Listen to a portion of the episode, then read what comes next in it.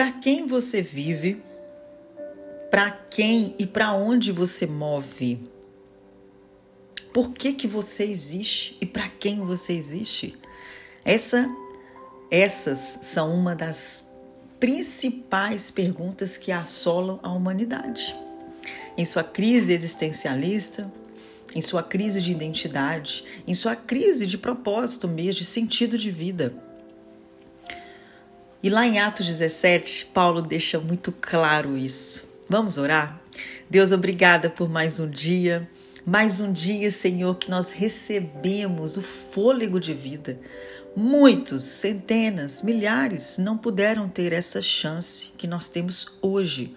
Por isso que a gente vem a fazer valer cada respirar, que ele venha ser consentido, que ele venha ser com propósito, direcionado Ó oh, Pai, que em nome de Jesus, o Senhor venha abrir a nossa mente agora, aquecer o nosso espírito para receber a tua palavra. Tire as nossas convicções, tire as nossas próprias experiências pessoais. Tire, Senhor, a nossa vaidade, orgulho, soberba.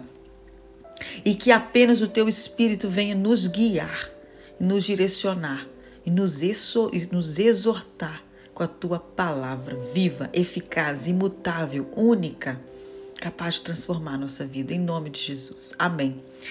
Amados, queridos irmãos, lá em Atos 17, em uma das viagens missionárias de Paulo, que foram várias, em Atos todo descreve essas viagens de Paulo, é sensacional o livro de Atos. Quando Paulo está lá em Atenas, né, anunciando as boas novas, falando do evangelho, o que ele fazia com audácia, com intrepidez, Paulo chega assustado com tanta idolatria, com tantos altares de postes ídolos, que aquele pessoal, os moradores atenienses, estavam ali no meio daquela cidade e falou realmente que eles eram muito religiosos e que ele ficou assustado, indignado, fala em Atos 17, com tanta religiosidade daquele povo.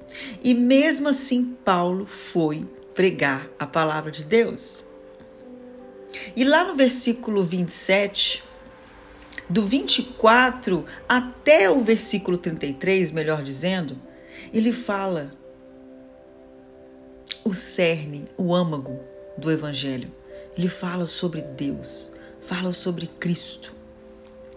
E nós vamos ler porque quando ele está diante daquele povo, dos membros do Conselho de Atenas, ele não se deteve, não se calou e disse: Aquele Deus que vocês colocaram ali em uma dos seus altares e que está escrito ao Deus desconhecido, esse Deus, esse Deus que vocês falam que é desconhecido, esse é o Deus de que eles falam.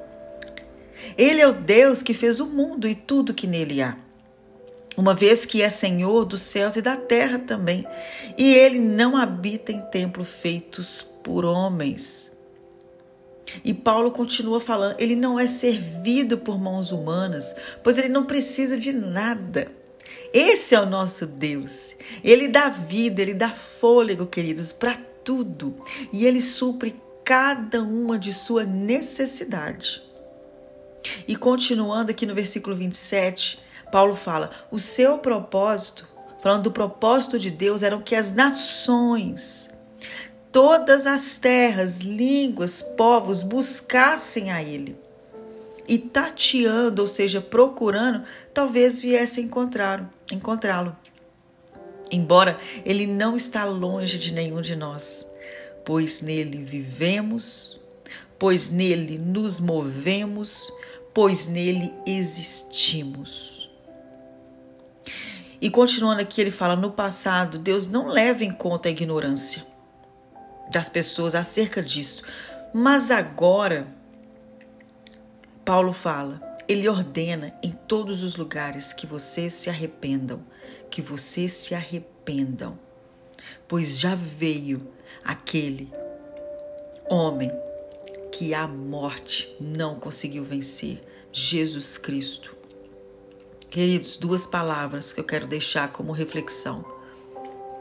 Quando Paulo fala que nele vivemos, que nele nos movemos e que nele existimos, que isso possa entrar agora nas suas entranhas, no seu espírito, para que o seu respirar seja nele. Talita, mas eu, eu não quero ser uma religiosa, sim, uma fanática. Isso não é fanatismo, queridos. Isso é você perceber que através dele você veio a existir.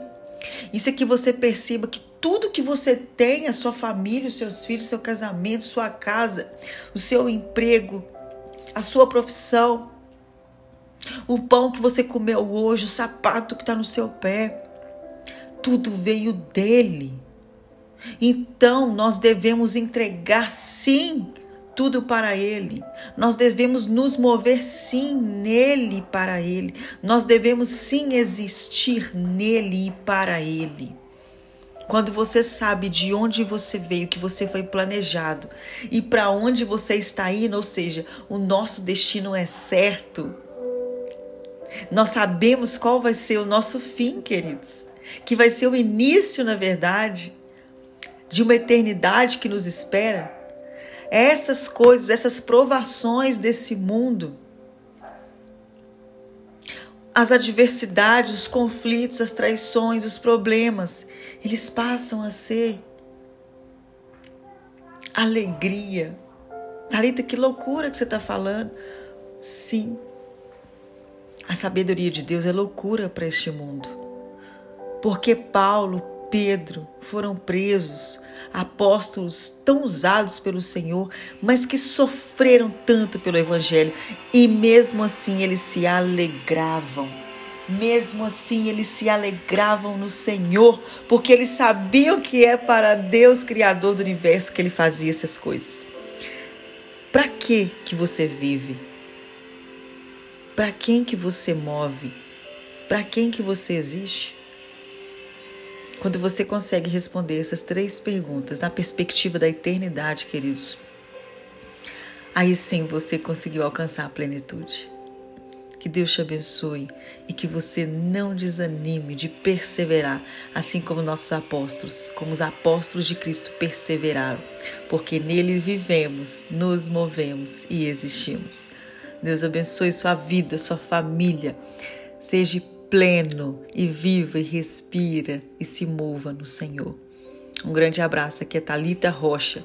Se fizer sentido para você, divulgue também. E me siga nas redes sociais, arroba Thalita, underline, psicoterapeuta. Shalom.